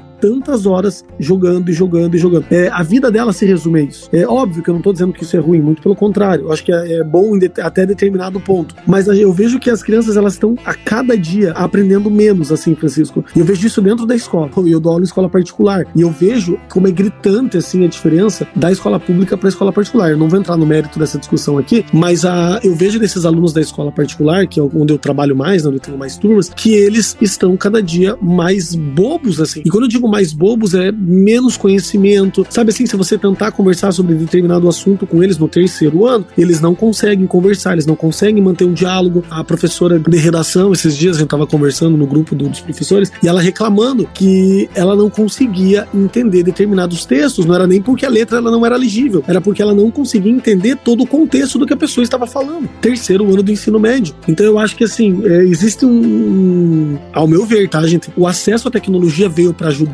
mas em determinados pontos isso está é, sendo um ponto negativo, não um ponto positivo na situação. É, eu super entendo o que você está falando e acho que, assim, há muitos prós e contras sobre isso, né? Eu me lembro que, falando novamente, na minha época, quando eu era criança, meus tios, eles falavam várias coisas para mim do tipo, ah, você, você não tá sendo uma criança da mesma forma que eu fui uma criança de fazer tal coisa, de fazer tal coisa, de fazer tal coisa. E para mim era entendível aquilo. Hoje em dia as pessoas, elas têm, assim, uma necessidade por informação muito muito grande, mas elas não têm o esforço de procurar por isso, porque hoje em dia é muito fácil você ter uma informação nas suas mãos, sabe? Hoje em dia é muito fácil, assim, você decidir o que você vai assistir. E a, eu acho que a gente precisa lidar mais com o fato de que essa é a realidade. Essa é a realidade, esse é o novo mundo que a gente está produzindo, é, esse é o futuro que a gente está produzindo. Eu tenho uma opinião assim muito, muito, muito fechada sobre isso, até porque eu não trabalho com crianças. Para mim, eu vejo que assim as crianças hoje em dia elas estão muito mais bem informadas do que as crianças da minha época. Eu vejo pessoas hoje em dia é, discutindo na internet sobre política, até animes mesmo. A forma com, como que assim o fandom de Digimon menor discute sobre as coisas é muito, mas muito contagiante, porque eu penso assim, eu, tipo, gente, na minha época eu não discutia sobre essas coisas com Digimon, eu não ia assim a pequenos detalhes assim como as pessoas estão indo, sabe? E eu, e eu vejo assim que esses são os prós da geração de hoje em dia. Mas como eu havia te dito, sempre existe os contras, sempre vai haver assim os pontos negativos e eu acho que a gente precisa aprender a lidar com isso, né? Eu quero só fazer um pega aqui, senão a gente passa demais, mas eu quero fazer uma declaração, não uma declaração, uma colocação que pega um pouco do que vocês dois falaram, que eu acho que é importante colocar aqui, porque por exemplo, o Matias ele tá falando sobre a questão de que as crianças hoje em dia elas têm mais acesso à informação. Por outro lado, o Vladimir tá falando que as, esses adolescentes, essas crianças estão demonstrando um pouco menos de aparato de conhecimento, né? Então, eu como estudante de jornalismo, acho que eu tenho, entre aspas, lugar de fala para falar sobre isso, que existe uma diferença entre informação e o conhecimento. Com a difusão da tecnologia, com a difusão das possibilidades que a gente tem, porque há 20 anos atrás você não tinha internet que te permitia pesquisar qualquer coisa com um clique, mas hoje em dia é tanta fonte de informação, é tanta coisa que nem sempre as pessoas absorvem isso da maneira correta. Muitas das vezes essas crianças e esses adolescentes, eles estão tendo um espaço no qual eles discutem essas informações de forma esvaziada. Se esvazia esse conhecimento e ele se torna apenas uma repetição de coisas muitas das vezes que não faz sentido. É claro que existem adolescentes, existem crianças que sabem muito bem o que estão falando, sabem desenvolver seu pensamento crítico e etc. Inclusive já convidei pessoas de 13, 14, 15 nessa faixa aqui para o podcast. São pessoas que conseguem desenvolver o seu raciocínio. Eu percebo, ainda mais eu que eu sou administrador de uma página de quadrinhos do, da DC Comics no Amino e lá tem muita criança e eu percebo como tem muita gente que eles não conseguem desenvolver o conhecimento, que eu acho que é o que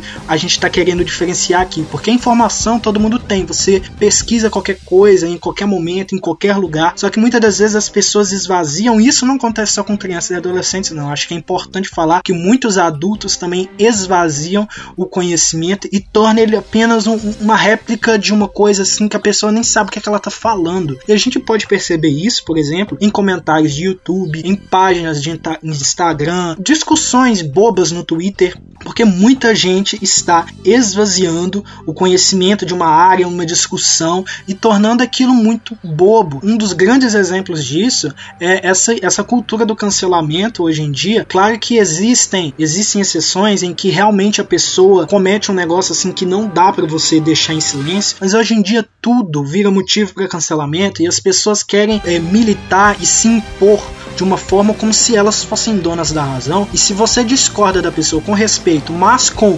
conhecimento técnico aprofundado naquilo, a pessoa te bloqueia, a pessoa te xinga, a pessoa faz mil e uma coisa. E aí, eu acho que é esse o ponto, porque existe a informação e existe o conhecimento e tem pessoas que não estão fazendo a ponte entre isso. E são muitas pessoas. Eu não trabalho diretamente com crianças porque eu não sou professor, mas eu tenho esse posicionamento ali dentro do Amino, dentro de uma comunidade onde muitas crianças estão transitando, então eu vejo certas coisas que eu realmente gente consiga entender que tá tendo uma falha aí. Tem um outro ponto que eu quero também citar que tem a ver com o que o Matias falou, mas eu vou deixar para comentar isso depois da próxima questão, que é o seguinte, essa, essa próxima questão. Suponhamos que um autor de quadrinhos quer criar um super-herói para crianças. O que você acha que ele deve ter para se diferenciar de outros? O que, que vai fazer ele ser um super-herói para crianças diferente de um super-herói que não é para crianças? Difícil essa questão, hein? Porque eu acho que eu penso assim, todo herói hoje em dia, todo herói, eu vejo pelos filmes da Marvel, e eu vou colocar aqui Hora de Aventura também, porque eu acho que dá pra fazer um paralelo bem legal. Todos os heróis da Marvel, todos os heróis, eles são muito bonzinhos. São bonzinhos, são engraçados, fazem piadinhas. É, é meio que é um padrão de herói hoje da Marvel, pelo menos. E daí eu vejo o Finn, que é o herói de Hora da Aventura. E o Finn, ele não é um herói perfeito. Ele é um herói que chora, ele é um herói que ele faz coisa errada, ele é um herói que, que ele tem 13 anos, mas ele acaba bebendo em alguns, alguns episódios. Ele fica, mas não é não necessariamente que ele ficou bêbado com a bebida, mas ele ficou bêbado com as coisas que a princesa deu para ele. Então, assim, eu acho que o herói hoje, para conquistar uma criança, ele tem que ser um herói engraçado, ele tem que ser um herói que faz tudo que um herói faz, mas principalmente esse herói tem que ter muitos defeitos. Porque a criança ela vai se identificar com o herói não só nessa parte dele é, prendendo os bandidos ou, sei lá, matando os monstros, mas sim a criança vai se identificar, ao meu ver, com todos os defeitos que esse herói também tem. Porque quando a gente pensa em herói, a gente pensa que herói é só uma pessoa perfeita, né?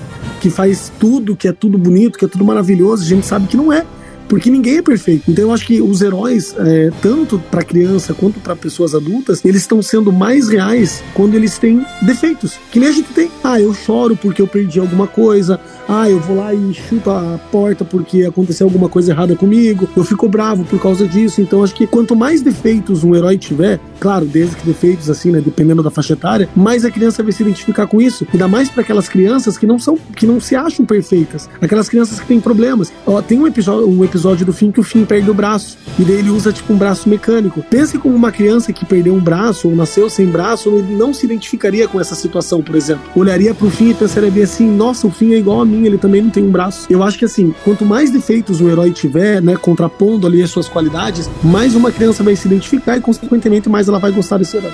Michael, você me surpreendeu com essa pergunta. Eu não vou mentir, não, viu? Eu, eu deveria ter esperado algo assim de você. Já te conheço faz um tempo, deveria ter esperado. É, mas, assim, seguindo o conceito do, do Vladimir, que foi perfeito, eu amei muito.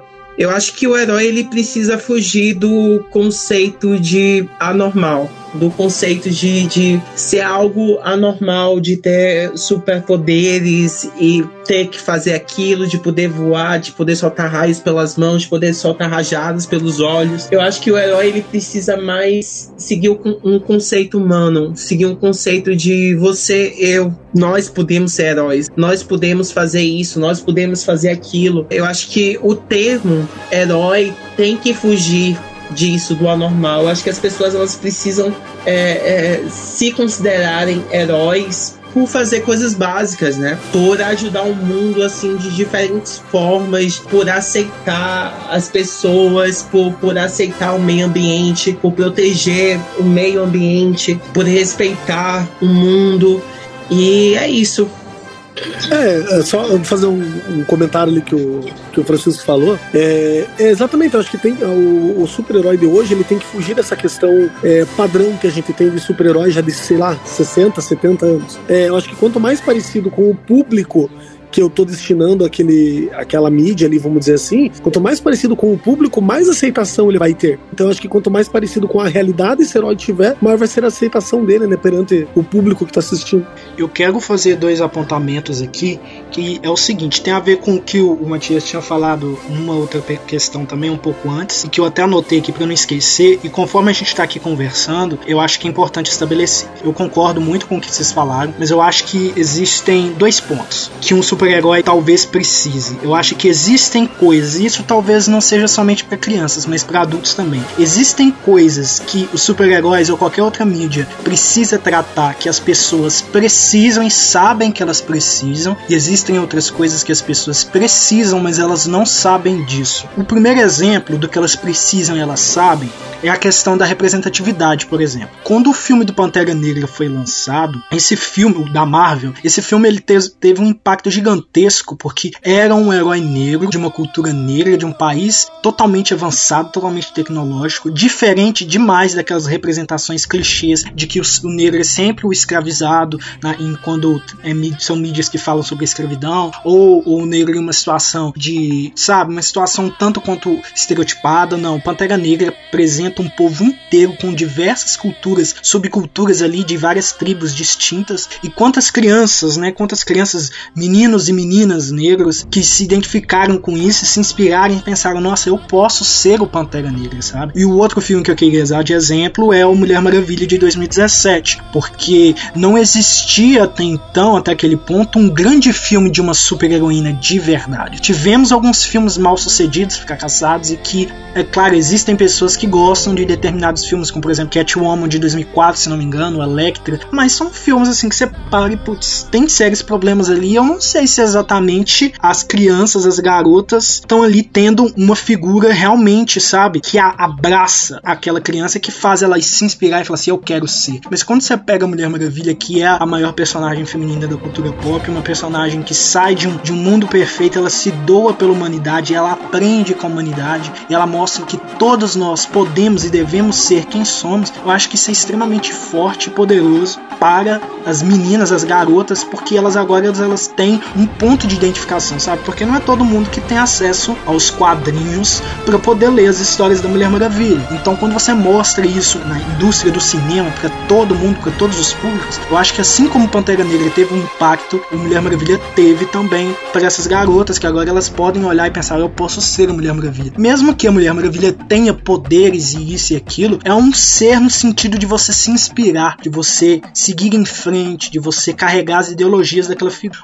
A outra questão que eu, que eu ressaltei sobre o que talvez as pessoas precisam, mas elas não sabem, são sobre questões um pouco mais polêmicas, por exemplo, e delicadas de se tocar, como por exemplo a questão da educação sexual. Eu acho que o Vladimir que tem uma inserção dentro da escola, eu não sei exatamente qual o pensamento dele a respeito disso. Se você quiser falar posteriormente, você está totalmente livre para isso. Mas eu acho que você entende o raciocínio que, por exemplo, a questão da educação sexual, ela, ela, nenhuma criança vai chegar e falar assim, ah, hoje eu quero aprender sobre o meu corpo, sabe? A criança não tem essa noção, mas é isso, isso talvez seja necessário para ela entender quando uma pessoa, por exemplo, passar dos limites com ela e quando ela for violentada ou sofrer algum tipo de abuso. Eu acho que a educação sexual, através não somente da escola, mas das mídias, no sentido de trazer de uma forma que, que seja tranquila para aquela faixa etária e que faça um sentido, sabe? Não é para ser um negócio para impactar, para causar horror, mas é uma coisa para ensinar,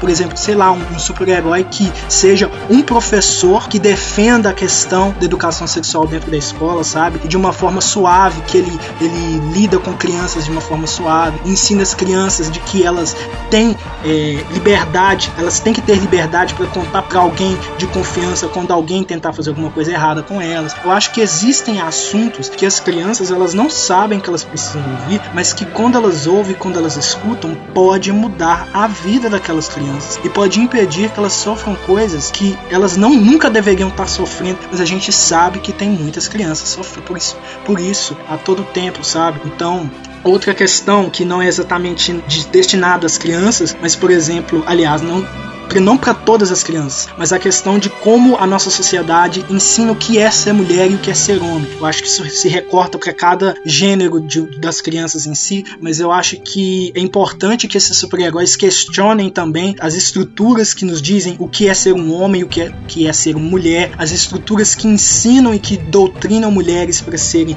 submissas a uma figura masculina e aí elas sofrem tudo quanto é coisa e se ficam caladas diante disso, sabe? Eu acho que eu posso até citar um quadrinho aqui que eu li recentemente do Asa Noturna. Eu não vou me lembrar o nome. Ele dentro da história lá ele tá agindo como um policial, o Asa Noturna da DC Comics, né? Ele tá agindo como um policial e ele tá do lado de uma companheira dele, lá da, da delegacia, etc, da corporação de polícia. E aí eles se encontram uma mulher no meio da rua fugindo de um cara que bateu nela, etc. E eles tentam ajudar apartar e tal. E aí depois que a mulher se acalma, ela fala que ela não vai dar queixa e ela volta para casa com esse cara. E o Dick Grayson o Asa Noturna, ele fica extremamente revoltado. Mas a, a, aliada dele de polícia, ela fala que a gente já fez o nosso trabalho, se ela não quer dar a queixa, a gente não pode fazer mais nada. E ele fica incomodado com isso e isso rende uma outra coisa dentro da história, mas eu acho que é importante, o cerne da questão aqui, é mostrar dentro dessas histórias, desses heróis, dessas questões, coisas que façam a gente questionar as estruturas em que a gente viveu, que a gente ainda vive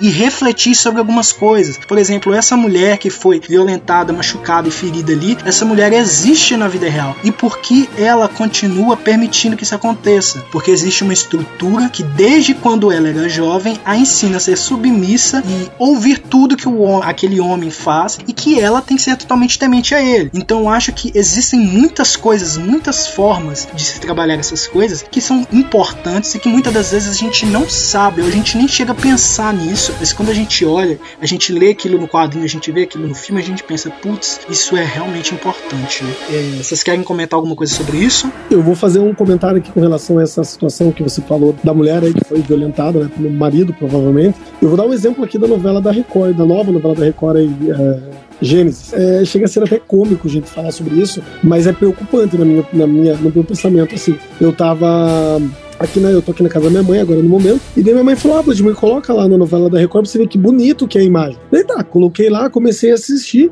vi, acabei, tava mexendo no celular, acabou ficando ligado ali na, no canal da Record e a novela passando. E daí começou a aparecer, né? Eles no paraíso, tá? A Eva, né, comendo fruto proibido, dando pro Adão, Adão comeu. E a partir do momento que o Adão comeu e que eles foram expulsos do paraíso, tudo que aconteceu na sequência foi o Adão subjugando a Eva e mostrando o quanto ela era errada. E daí você pega, gente, um governo como o nosso, por exemplo, diz que nem a Damares fala lá, né, que tem um vídeo dela numa igreja lá falando que agora é a hora da igreja dominar o país, alguma coisa assim que ela fala. E daí você pensa nessas pessoas que realmente, nessas mulheres, que elas acham que elas devem ser submissas ao homem e que elas devem servir ao homem. E delas olham para aquela novela da Record e devem ver, ó, tá certo, tá vendo lá, Deus quis assim, então é assim que tem que ser. Eu acho que, que nem o, você estava falando, eu acho que o mais o, o que seria legal, o que seria correto é ter personagens que realmente demonstrem essas situações da nossa realidade. Eu, aquela hora eu acabei não falando, né? Mas depois você acabou até complementando isso. Meu, o próprio filme do Pantera Negra, meu, fez com que todo mundo entrasse numa campanha pelo Wakanda Forever, né? Se eu não me engano, que todo mundo cruzava os braços assim, em formato de X. Eu achei aquilo magnífico. Várias crianças negras no mundo inteiro fizeram aquele símbolo. Até acho que como um sinal de resistência, se eu não me engano, até naquelas passeatas que tiveram no, nos Estados Unidos em decorrência da morte do George Floyd, é, George Floyd, acho que é o nome dele, né? É, eles faziam um símbolo de Aquanda. Eu achei aquilo super legal e isso mostra o quanto a representatividade é importante, tanto no caso aí da, das pessoas negras, quanto do, das mulheres, no caso da Mulher Maravilha. Eu acho a Mulher, da, a Mulher Maravilha ali, ela acho que foi um divisor de águas, assim. E eu acho, eu coloco aí nesse meio, embora todo mundo critique o filme da Capitã Marvel. Eu acho que também é um divisor de águas nessa questão envolvendo os super-heróis femininos, assim. Então eu acho que uma das principais coisas que deve ter. Ah, eu vou entrar aqui até num detalhe. Eu não sei se vocês viram que nos próximos. É, eu li essa reportagem no, no, Facebook até. Que o Peter Quill, do Guardiões da Galáxia, ele é bissexual. Então pode ser que no eventual momento ele acabe se relacionando com um homem, por exemplo meu, choveu de crítica em cima disso. Por causa dessa mudança de sexualidade do Peter Quill, por exemplo. E o aí a gente consegue ver o quanto a sociedade é homofóbica, ou é racista, ou é misógina, né, com relação à Mulher Maravilha. Vejam quantos ataques a própria Brie Larson teve no lançamento de Capitã Marvel. Então a gente, a gente vive numa sociedade que eu acho que a mídia, a obrigação dela é demonstrar representatividade, entendeu? Para mudar o pensamento dessas pessoas que são extremamente quadradas. E o pior, eu sei que não vai mudar de todo mundo, mas tem pessoas que vão parar e vão pensar, não, realmente eu tenho um pensamento errado ou eu tenho um pensamento equivocado. Só que para isso, para que essas pessoas pensem dessa forma, teve que aparecer um cara é, e aqui eu tô, né, não tô nem falando mais de, de super-herói, mas tô falando ali, teve que aparecer um beijo gay na Globo, pra daí depois vir uma nova novela com outro beijo gay, e daí tem uma novela com um casalzinho de lésbicas. Teve uma novela da Globo, que não sei se vocês vão lembrar, não lembro o nome da novela agora, que eram duas senhoras, que eram um casal, que era a Fernanda Montenegro e a Natália, eu não lembro o nome do sobrenome dela, que elas tiveram que ser, simplesmente assim, as cenas delas tiveram que ser cortadas da novela, porque na época uma rejeição gigantesca. Porque era um casal de velhinhas que eram um casal, vamos dizer assim, né? Eram casadas e viviam, viveram a vida inteira delas juntas. Então acho que o que falta para nós, como herói, é um herói representar determinada minoria. Porque o que a gente tem são heróis padrões né? Heróis assim, o personagem hétero, branco, é, rico, né? Basicamente, se a gente for parar pra pensar, são sempre esses padrões. E daí chega a Pantera Negra para quebrar com esse estereótipo e chega a Mulher, Mulher Maravilha também para quebrar com esse estereótipo. Então eu acho que isso é muito importante, da mesma forma que você falou, que tenham esses heróis que fujam desse estereótipo, entendeu? De branco, é que nem a a Senhora dos Absurdos fala, né? Que eu sou branco, rico e hétero. Ela fala assim, né? Na, na no sketch que ela faz lá, do Paulo Gustavo faz, né? É, tem que fugir desse padrão, desse, desse pilar, né? Branco, rico e hétero tem que fugir desse pilar para que todas as pessoas se sintam representados. É, quando a gente vê uma boneca negra, você chega numa, numa loja de brinquedos assim, você só vê boneca branca, você não vê boneca negra. Então vê, imagina aquela criança negra que olha para aquilo e, e não se vê representada ali, tipo, ah, eu quero uma boneca que seja igual a mim. E ela não vai encontrar, porque não tem. Eu não sei hoje como é que tá, porque faz anos que eu não entro numa, numa loja de brinquedos, mas isso era uma discussão muito recorrente há uns anos atrás, de que não existiam brinquedos que representassem a cultura negra. Vejam quantos anos se levou para uma Barbie sair negra. Então é bem complicada essa situação. E eu concordo plenamente, só para fechar aqui com o que você falou, que tem que ter personagens que sejam, representem é, minorias, que fujam daquele estereótipo e que eu coloco aqui também, e que tenham defeitos como todo mundo tem, e que não sejam perfeitos, né? Como a maioria dos heróis são. Ainda, ainda falando sobre representatividade, eu super concordo com tudo que vocês falaram. E assim, é, alimentando ainda mais o que eu falei, eu acho que a gente precisa dar o conceito a essas pessoas de que é, não precisa existir uma terceira pessoa que tenha assim um, um super ideal ou, ou, uma super promessa, um super poder para se tornar uma heroína. Eu acho que cada um de nós pode ser um herói, né? cada pessoa ela pode fazer, ela pode ser a representação do seu próprio ciclo e que motivação, motivação e reconhecer esse ciclo é tudo. Eu costumo dizer que, que Digimon tá sempre a primeira lista na minha vida e os X-Men estão sempre a segunda lista. E eu vejo muito isso com os mutantes, né? Na Marvel, os mutantes para mim são assim o maior exemplo de aceitação e representatividade, uma vez que eles na história eles são os rejeitados entre os heróis. Existem vários comics onde assim até os próprios Vingadores subjugam os mutantes, é justamente pelo fato deles serem como são, né? Eles têm poder poderes e tudo mais, muito deles não são aceitos pela sociedade justamente por serem deformados, né? Por apresentarem a mutação deles de uma forma assim muito nítida. E eles, para mim, assim, são o maior exemplo, assim, um dos maiores exemplos, assim, desse quesito, assim, representatividade nas histórias dos quadrinhos. E só fazendo um comentário aqui sobre os X-Men, eu amo X-Men também, sempre gostei. E acho que a primeira vez que me identifiquei assim foi justamente com X-Men. Só que o, o engraçado de tudo isso, gente, é que tem muita gente que ama X-Men, mas que não sabe que X-Men trata de pessoas que são rejeitadas e que vivem à margem da sociedade. Esse, esse, é, esse é o grande contraponto que existe em X-Men. Tem muita gente que ama os filmes, ama as histórias, mas não imagina ou não passa pela cabeça delas que é, é a história de pessoas que são rejeitadas pela sociedade, como são os gays, as lésbicas, as trans e todas essas pessoas que vivem à margem da sociedade. Velho, há muito daquilo do, do a pessoa ela consome o que quer, né? É, e quando eu falo assim, consome o que quer, eu digo, não importa se você faz uma uma história toda bem estruturada, com toda uma ideologia. Vai ter gente que vai olhar aquilo ali e vai ver apenas luta, porque a pessoa é totalmente ignorante para entender o processo, ideia que aquela história realmente quer passar. E eu vejo muito isso, muito, muito, muito isso com assim fãs da Marvel, principalmente dos X-Men, como você falou, que são pessoas assim extremamente homofóbicas, são extremamente assim horríveis com minorias e não entendem assim o verdadeiro sentido que a história ela quer passar para você. Não, e aí a gente volta naquilo que eu falei, né? As pessoas elas não entendem todo o contexto que X-Men representa, e daí a gente volta uns anos no passado e a gente descobre que essas mesmas pessoas que não entendem o contexto do X-Men são aquelas pessoas que não conseguem escrever uma redação no terceiro ano, não conseguem expor uma ideia, não conseguem conversar sobre determinado assunto, e daí a gente vai ver que essa mesma pessoa que não consegue escrever uma redação e que não entende o contexto do X-Men é a mesma pessoa que hoje nega a vacina. Eu acho que é importante a gente estabelecer essas relações, porque existe muito em comum no que você acabou de dizer que não é por acaso, né? As mesmas pessoas que estão mal interpretando ou ignorando as mensagens dos X-Men, ou a mensagem da Mulher Maravilha, ou a mensagem do Pantera Negra, são as mesmas pessoas que repetem discursos de ódio por aí, ignorância e intolerância. Mas pra gente finalizar aqui, a última questão é: Imaginam que vocês, cada um de vocês, são super-heróis e vocês têm uma palavra, uma única palavra para dizer para uma criança. O que é que vocês dizem para essa criança? Nossa, difícil essa, hein? Acho que foi a pergunta mais difícil que você fez de todas. Ah, se, se, eu fosse responder, acho que pelo que aconteceu comigo seria empatia. Que ela tivesse empatia com o próximo e sempre se colocasse no lugar do próximo antes dela ver o bem dela mesma porque eu acho que isso fez de mim a pessoa que eu sou hoje. Obviamente que eu não sou uma pessoa perfeita, tenho muitos defeitos, mas eu acho que isso fez ser essa pessoa que eu sou hoje. Eu levanto a mão não sou nem uma pessoa religiosa, gente, é, para agradecer a pessoa que eu me tornei.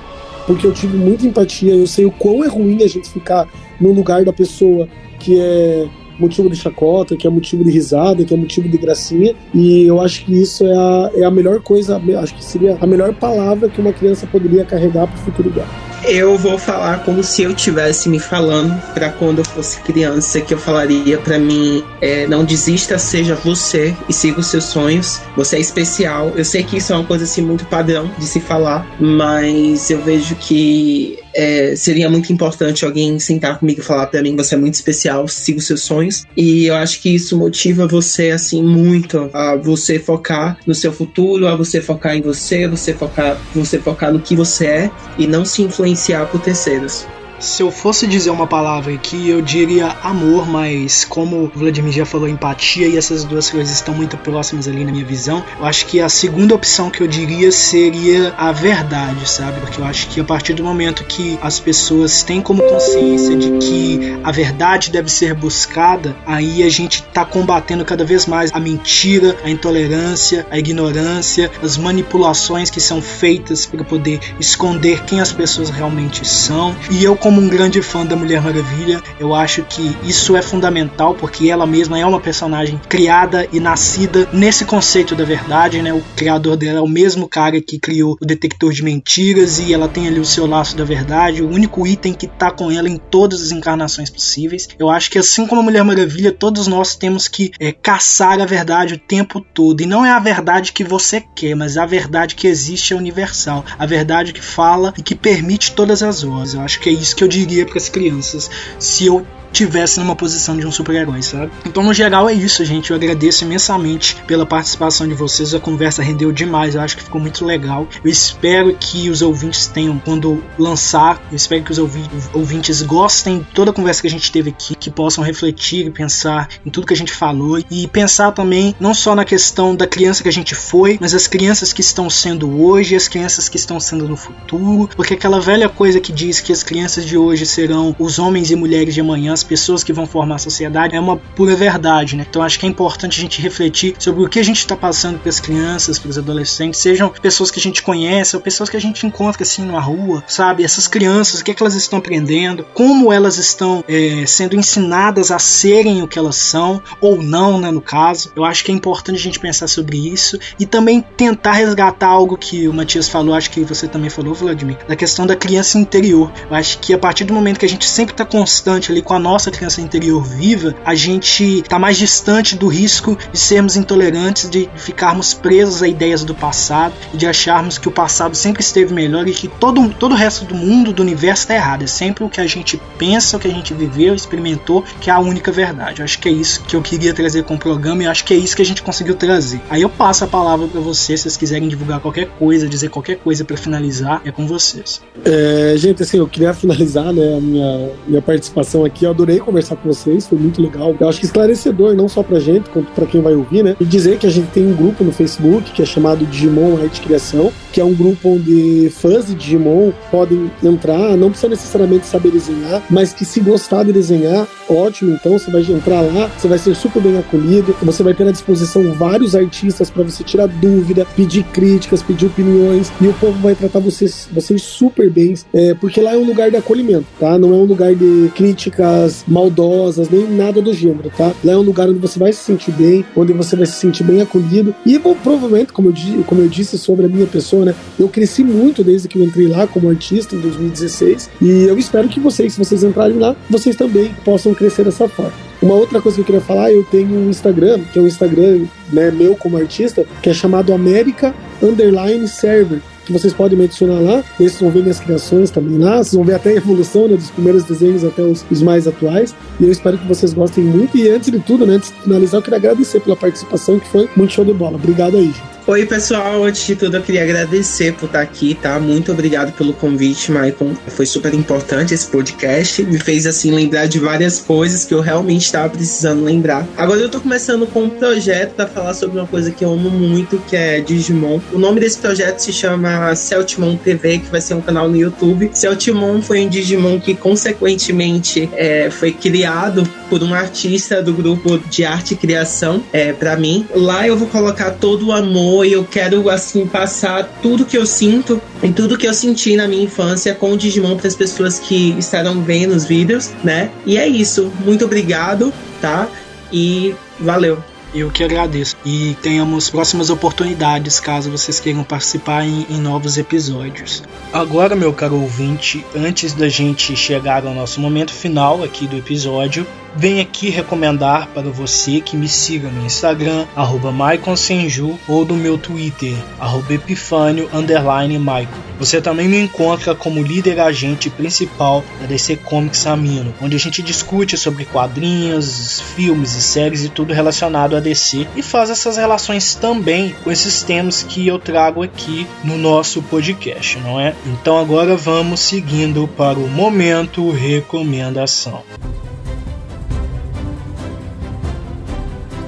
O momento recomendação de hoje é para a história Mulher Maravilha, a verdadeira Amazona. Com roteiro e arte da Jill Thompson, de 2016, a história é o seguinte: Criada como a única criança em uma ilha isolada de guerreiras, Diana de Temícera cresce sem receber um não para seus caprichos. Embora valorosa, ela se tornou também uma jovem mulher inconsequente e vaidosa, o que acaba por gerar terríveis consequências para aquelas ao seu redor. Antes mesmo de se consagrar como Mulher Maravilha, heroína da Terra, Diana deverá buscar redenção pelos erros que cometeu e se tornar merecedora de ser chamada como uma verdadeira Amazônia. Prepare-se para conhecer uma gênese da maior heroína de todos os tempos, diferente de tudo que você já viu. Essa história tem bastante a ver com o que a gente está discutindo aqui, porque a gente vê, em primeiro lugar, uma origem alternativa para Diana, fora do cânone, que utiliza muito dos preceitos daquilo que ela vive quando jovem, quando criança, para moldar